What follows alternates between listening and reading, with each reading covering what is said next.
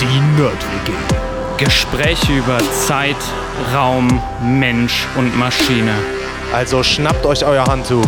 Haltet den Daumen raus. Und natürlich das Wichtigste, keine Panik. Hallo Universum. Hallo Universum. Da sind wir wieder. Herzlich willkommen in und aus der Nerd-WG.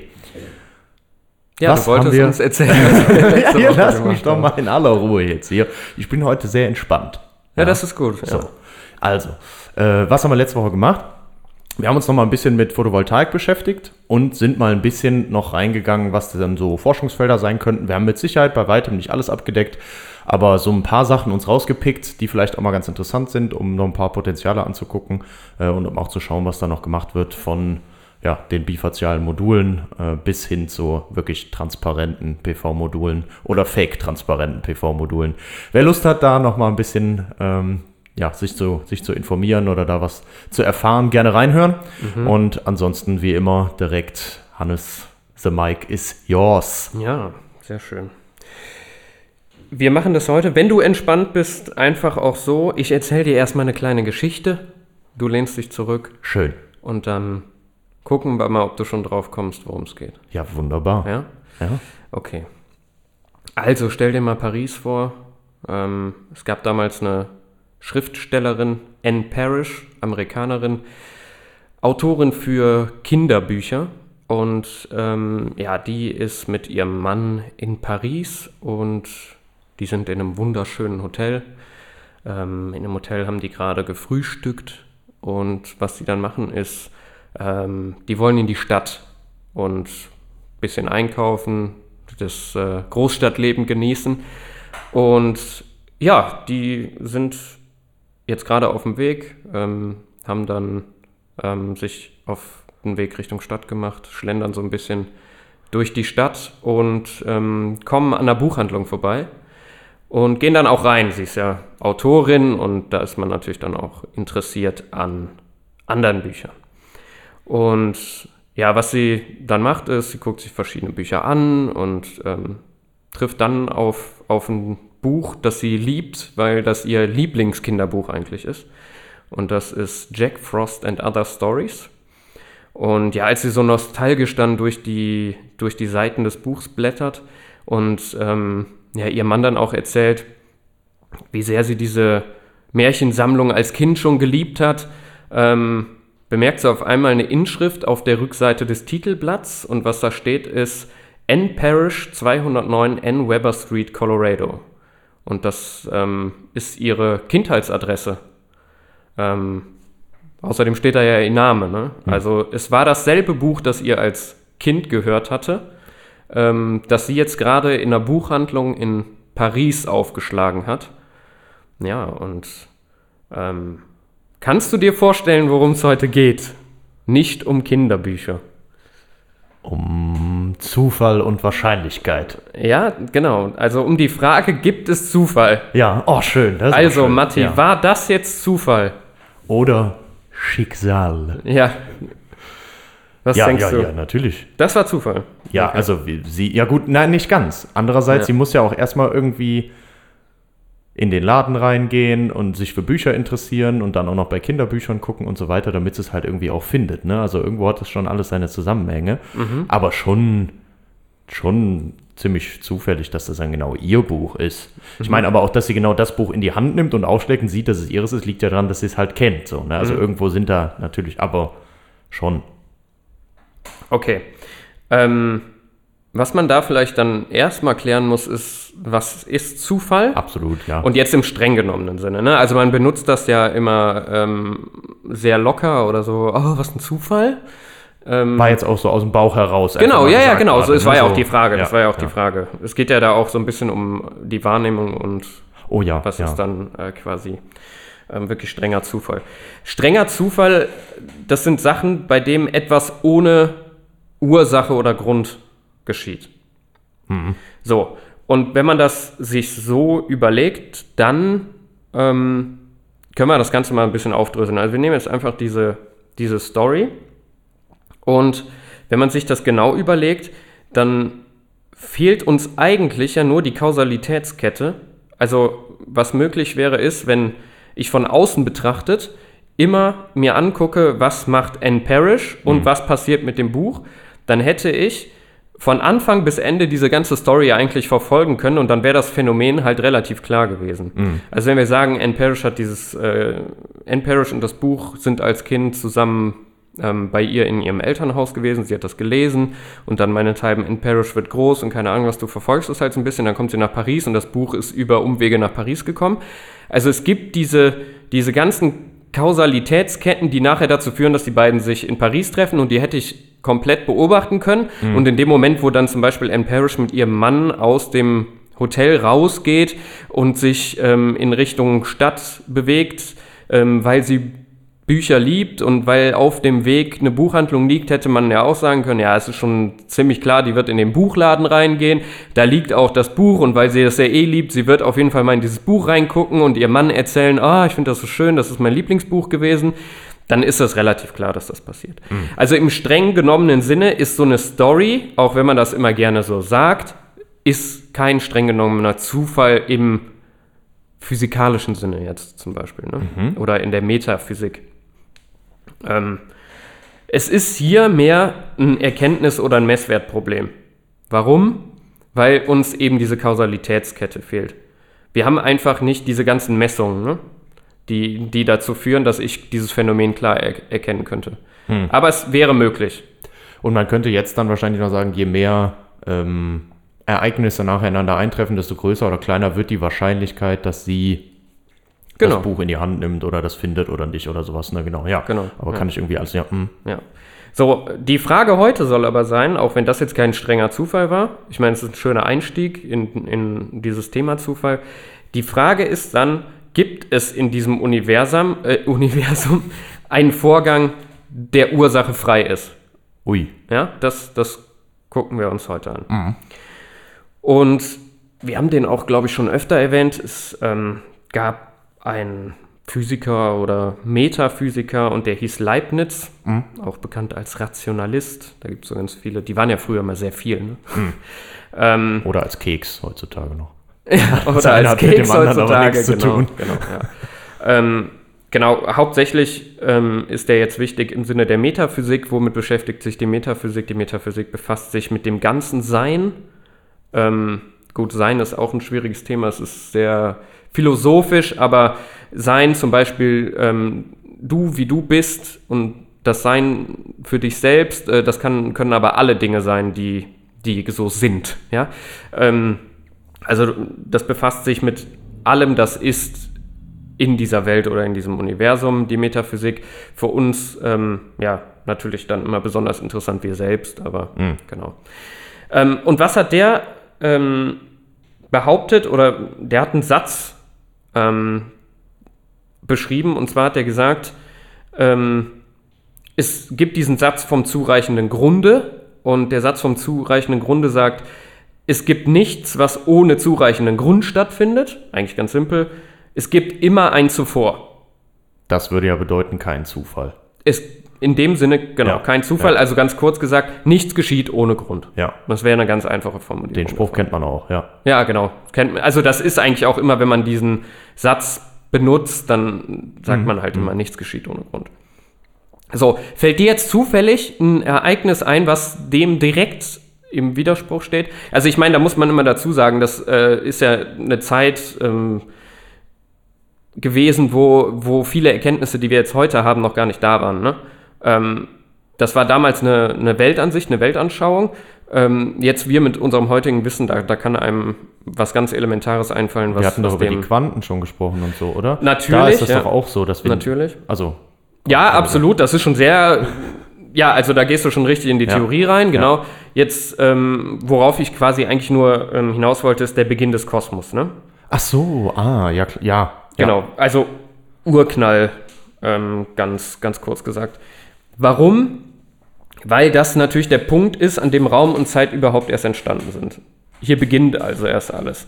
Ähm, und das heißt, auch hier beginnen ja erst die, die ganzen Dinge, die es möglich machen, überhaupt so Ursache, Grund und dann die Folge zu definieren. Ne? Weil ohne diese zeitliche Einordnung könnte ich das ja nie machen. Was war jetzt vor dem anderen, wenn es quasi kein, keine Zeit gibt? Das Mhm, genau, aber davor denkbar. halt noch nicht. Deswegen ist das quasi so das, das erste Ereignis. Genau, Ja. ja.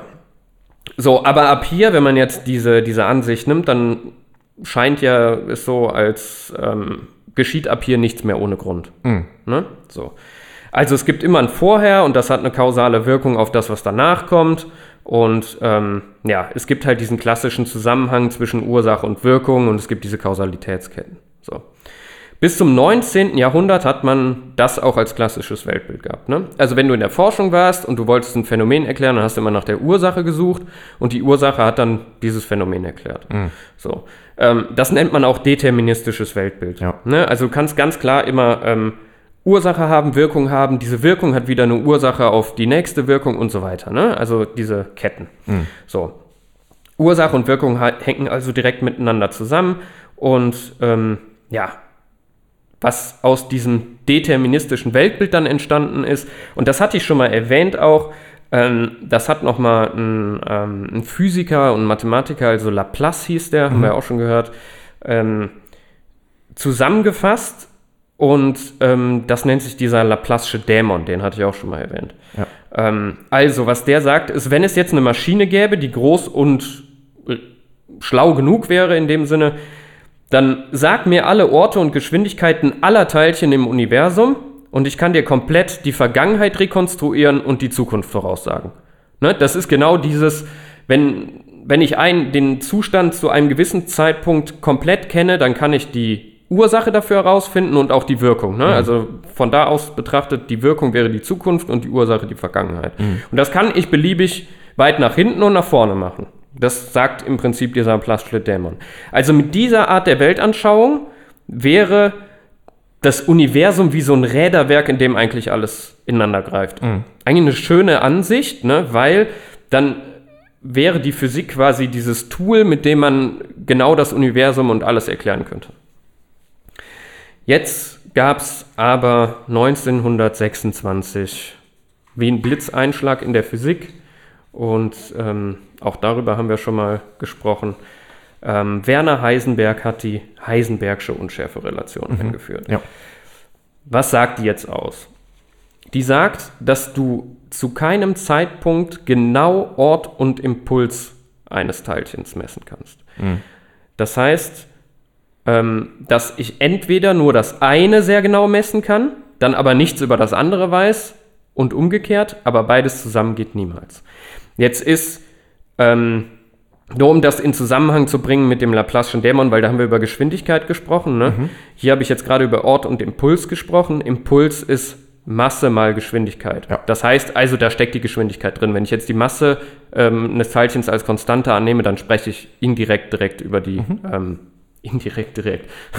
dann spreche ich indirekt über, über die Geschwindigkeit. Ja? ja. Also es gibt immer eine Ungewissheit und diese Ungewissheit kann man sogar messen und das ist dieses Planck'sche Wirkungsquantum. Also es gibt eine Konstante, die die Ungewissheit in diesem Universum beschreibt. So, ähm, wie soll ich mir das jetzt vorstellen? Ich wollte das einmal ein bisschen anschaulicher machen. Ähm, also, wie könnte man sich jetzt diese, diese ähm, Unschärfe-Relation einfach vorstellen? Ähm, da das ja zwei Größen sind, ja, also ähm, ich habe den Ort und den Impuls oder Ort und Geschwindigkeit, ähm, kann man sich das immer schön in zwei Dimensionen vorstellen. Ja. Ja? Und dann nehmen wir vielleicht einfach eine Postkarte, ja, und dann hat, ist die eine Seite der Postkarte ist der, ähm, ist der Ort und die andere Seite der Postkarte ähm, beschreibt den Impuls Okay. ja, als Größe. So. Und was jetzt die, die Unschärferelation sagt, ist, wenn ich ähm, den Ort zum Beispiel ganz genau messen kann, also die, die Unbestimmtheit, die eine Seite über den Ort sehr klein wird, was wird dann die Unbestimmtheit von dem Impuls? Die wird sehr groß. Das heißt, meine Postkarte schrumpft in der, in der einen Länge, sagen wir jetzt mal in der Breite, die die Unbestimmtheit über den Ort bestimmt und wird immer kleiner. Ähm, in, in der Länge aber ähm, die die Unbestimmtheit über den Impuls beschreibt, wird die einfach super lang. Das heißt, du hast wie so einen riesigen Papierschnipsel. ja? Ja, ja. Genau. So, und das ist im Prinzip die Heisenbergsche Un Unschärferelation. Sobald ich eine Unbestimmtheit sehr klein mache, wird die andere sehr groß. Ja? Ähm, und das lässt sich niemals zu nichts verwandeln, weil die Fläche dieser Postkarte muss immer das Planck'sche Wirkungsquantum bleiben. Äh, Also identisch. Genau, Ja. genau. Es ändern sich nur die Längenverhältnisse. Ja, ja, ne? ja, ja. das die sagt das Fläche, im Prinzip ja, genau, auf. das kann ich ja immer Genau. machen. Ja. Mhm. So. Ähm, ja, genau.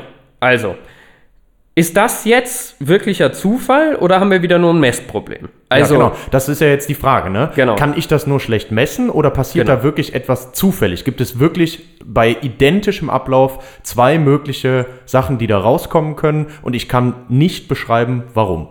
Genau. Das wäre Zufall, weil kein Grund davor steht. genau. Ne? Genau. Okay. Uiuiuiui. Ja. So, lange war die Ansicht, ja, ist auch wieder nur ein Messproblem. Ja, wir können das einfach nicht beschreiben, nicht messen und deswegen nichts rausfinden, wie wir es Ja, beschreiben können. ein ja. gutes Beispiel ist da, wir hatten schon oft über Elektronen ähm, gesprochen. Ne? Mhm. Was brauche ich jetzt, um Elektronen sehr genau zu beobachten?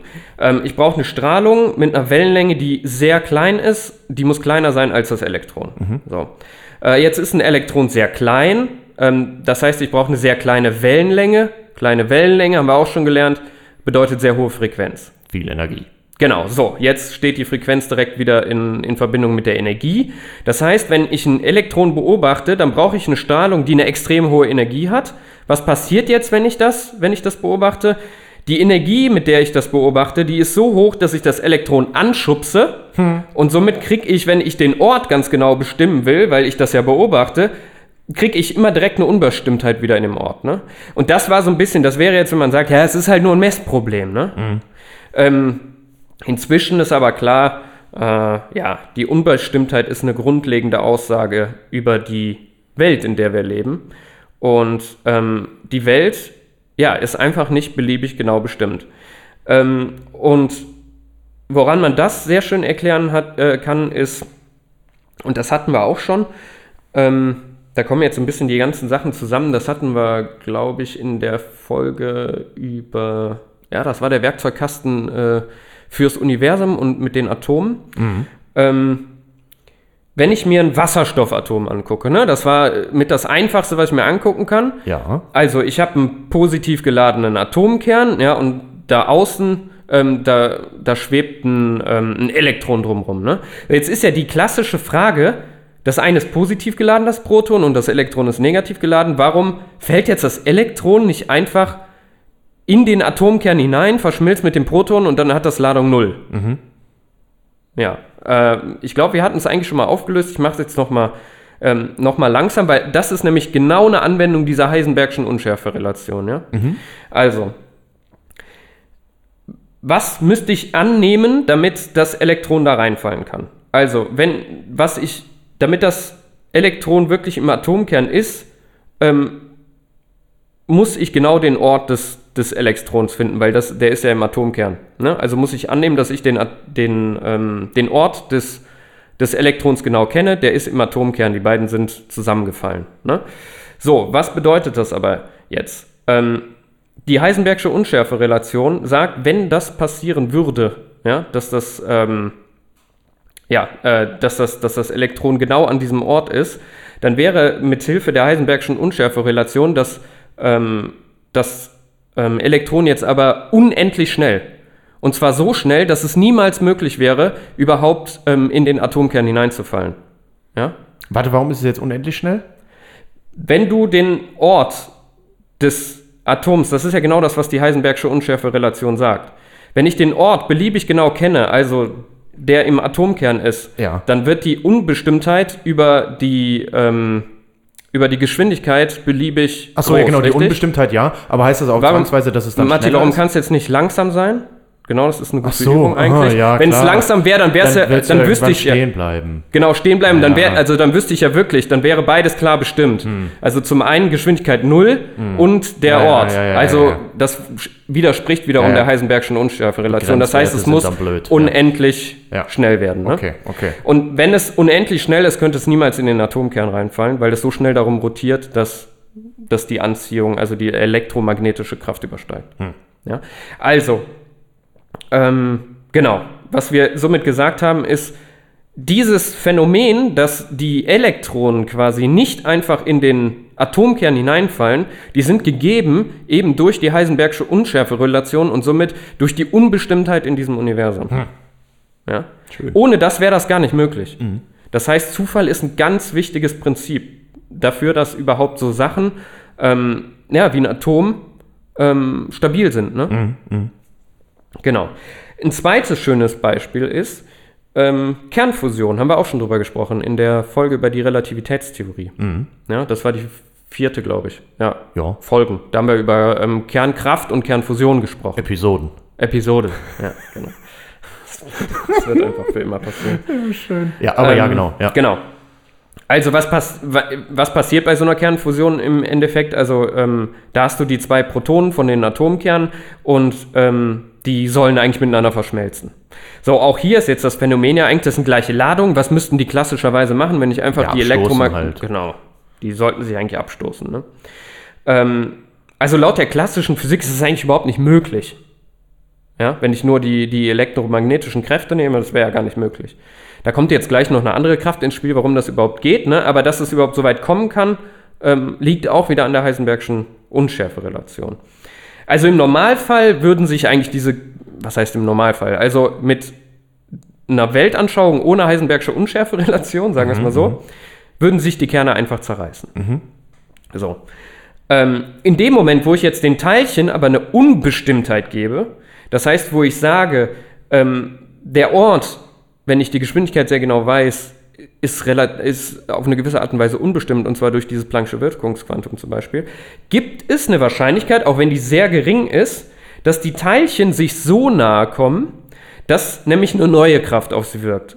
Und das ist die starke Kernkraft. Und die starke Kernkraft ist stärker als die elektromagnetische Kraft, die die beiden Protonen sich abstoßen lässt. Und die sorgt dafür, dass die beiden zusammengehalten werden. Ja? Und diese, ja, diese Kraft ähm, sorgt dann dafür, dass diese beiden Protonen zusammengehalten werden. Was dann entsteht, ist, da entsteht ein neues Neutron und was man dann hat, man hat einen neuen Kern, das nennt sich dann im Falle des Wasserstoffs jetzt zum Beispiel wieder Deuterium und dann hat man schweren Wasserstoff. Ja? Das sind so die ähm, einfachsten oder so die ersten Prozesse, die auch im frühen Universum passiert sind.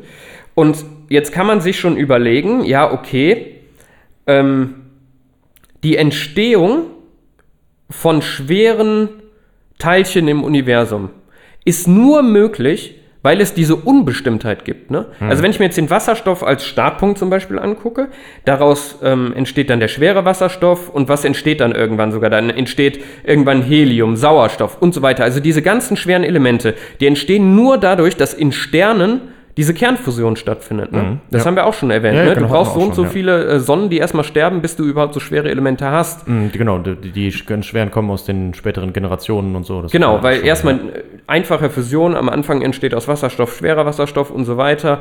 Ähm, genau, dann stirbt die, diese Sonne. Ähm, man hat diese Riesenteilchenwolke, die nach der ähm, Explosion ähm, da ist. Die ähm, formen sich, diese Teilchen formen sich wieder zu einer, zu einer neuen Sonne, die ähm, dann halt schon schwere Teilchen hat. Das fusioniert wieder. Also da passiert dieser Prozess einfach ganz oft.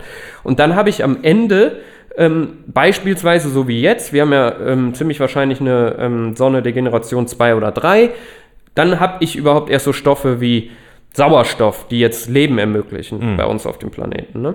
Eisen und so. ne, Genau, Eisen, da, das sind ja ganz viele, ganz viele schwere Elemente. Ohne diese Unbestimmtheit würde es also die Erde, so wie sie ist, Sauerstoff, Leben und uns Menschen überhaupt nicht geben. Das heißt, Unbestimmtheit und Zufall sind was Gutes und ein ganz grundlegender Bestandteil in diesem Universum und auch dafür, dass es sowas wie uns überhaupt geben kann. Das heißt, es gibt diesen Zufall und der ist sogar essentiell für all das, was wir so kennen und was so existiert. Auch wenn das, was wir als Zufall bezeichnen, eigentlich gar nicht Zufall ist. Ja, nicht im strengen Sinne. Nicht im strengen Sinne, aber trotzdem ist es eigentlich Genau, für uns überall. wirkt das ja. oft zufällig, weil dir eben genau dieses Wissen über diese Kausalitätsketten ja, fehlt. wir, ja, oder genau, und weil es einfach viel zu komplex wird, als dass wir das noch fassen könnten. Ja, du, kann, du hast halt einfach, ich nenne das jetzt mal nicht diesen Gottesblick, Genau, wo du von ja, ja, oben genau. dir angucken kannst, wo jetzt beispielsweise das Buch die ganze Zeit war und Ja, Äh, Anne Parrish, ne? Ja. Das ist, das ist einfach So. Aber es gibt diese, diese Phänomene, die quasi ohne Ursache passieren in, der, in der Physik. Und genau, ähm, ein grundlegender oder sehr wichtiger, ähm, ja, oder ja, sehr wichtiger Satz ist halt diese Heisenbergsche Unschärferelation, die das Spannend, im ja. Prinzip einmal auf den Punkt bringt. Ne? Ja, und das soll es für heute auch äh, gewesen sehr sein. gut. Also Das so haben wir jetzt schöner mal Gedankenanstoß ja auch wieder. Ja. so ähm, haben wir jetzt mal zusammengebracht, ähm, ganz einfache Geschichte, Ah. wo man jetzt klassisch sagen würde, oh, was für ein Zufall, ähm, dann über die Quantenmechanik, Quantenphysik hin bis zur Entstehung ähm, ja, unseres Planeten ähm, und wie das alles zusammenhängt. Schön. Genau. Sehr schön. Gut, dann vielen, vielen Dank dir. Gerne Äh, es hat sehr viel Spaß gemacht. Vielen Dank euch fürs Zuhören. fürs Zuhören. Ja, Und in diesem Sinne, würde ich sagen, abschalten. abschalten. Geil. Oh, das ist, aber sowas auch, da kannst du dann richtig anfangen zu philosophieren, ne? Ja, ja, Das ist, ist ja richtig geil, das also kannst du auch überlegen, ein ne? Thema aus der Philosophie, Metaphysik, das ist ja alles Philosophie eigentlich. Ja, ja, genau, genau. Erkenntnistheorie. Ja, ja, ja, stimmt, ja, Erkenntnistheorie und so. Ja. Kannst du nämlich dann anfangen. Macht es überhaupt einen Unterschied, ob ich eine Entscheidung treffe oder nicht? Treffe ich diese Entscheidung wirklich? Treffe ich diese Entscheidung wirklich? Ja. Ne? Ja. Gibt es Schicksal? Ja, Ja. Also, was kann ich, ich damit möchte dann darauf überlegen? jetzt nicht antworten. Ja, ja, ich weiß, ich weiß, weil sonst sitzen wir hier noch drei Stunden. Aber ne, das sind so schöne Sachen, da, wenn man damit mal angefangen hat, was wir jetzt gerade, deswegen finde ich das cool, wo wir gerade drüber gesprochen haben, dann sind das also Sachen, so Fragen, die man sich dann halt mal stellen kann, ne, wo man dann mal drüber nachdenken kann. Zum einen mit seinem Bauchgefühl, was auch immer ganz, ganz gut ist eigentlich. Ja. Und zum anderen halt mal mit dieser, mit diesem ganz physikalischen, naturwissenschaftlichen Blick. Ja, ich finde den eigentlich immer auch ganz schön, also das mit diesen Wahrscheinlichkeiten, irgendwie finde ich das, ich finde es relativ intuitiv und auch irgendwie eine angenehme Sache. Mhm. Ähm, ich kann aber auch verstehen, wenn man damit nicht so gut leben kann. Ja. Dass es halt irgendwie, ja, dass es halt so ist, aber ja. das muss jeder für sich selber.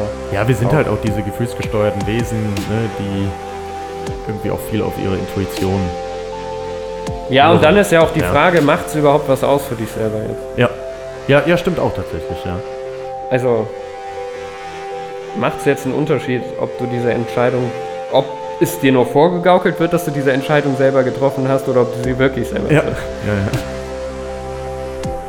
Wenn ich drüber nachdenke, macht's das, weil, es, weil ich gerne die Entscheidung selber treffen würde. Genau. Man kann aber auch sagen, ich gebe mich einfach damit zufrieden, dass das Universum mir das so vorgaukelt und Ja. dann ist das auch für mich in Ja. in Ordnung, solange ich das Gefühl habe, ich treffe die Entscheidung selber. Ja, ist eigentlich ein ganz schöner Weg. Das ist auch in Ordnung. Da muss man für sich selber, glaube ich, entscheiden, in welchem Team man spielen will. Bist du mehr Team Team Quantenphysik oder bist du mehr Team wie nennt man das andere? Weiß ich nicht. Selbstbestimmtheit. Ja. Mehr Team Gaukler. Gaukler. Schön. Ja, das ist gut. Ja. Ja, in diesem Sinne würde ich mal sagen, wer jetzt noch dabei ist, Entscheidet mal für sich selber, wie entscheidet mal für sich selber Team will. Quantenphysik oder Team Gaukler. Ja. Und ansonsten würde ich sagen, drückst du das Knöpfchen? Ich, wir machen jetzt hier mal Abschalten. Abschalten.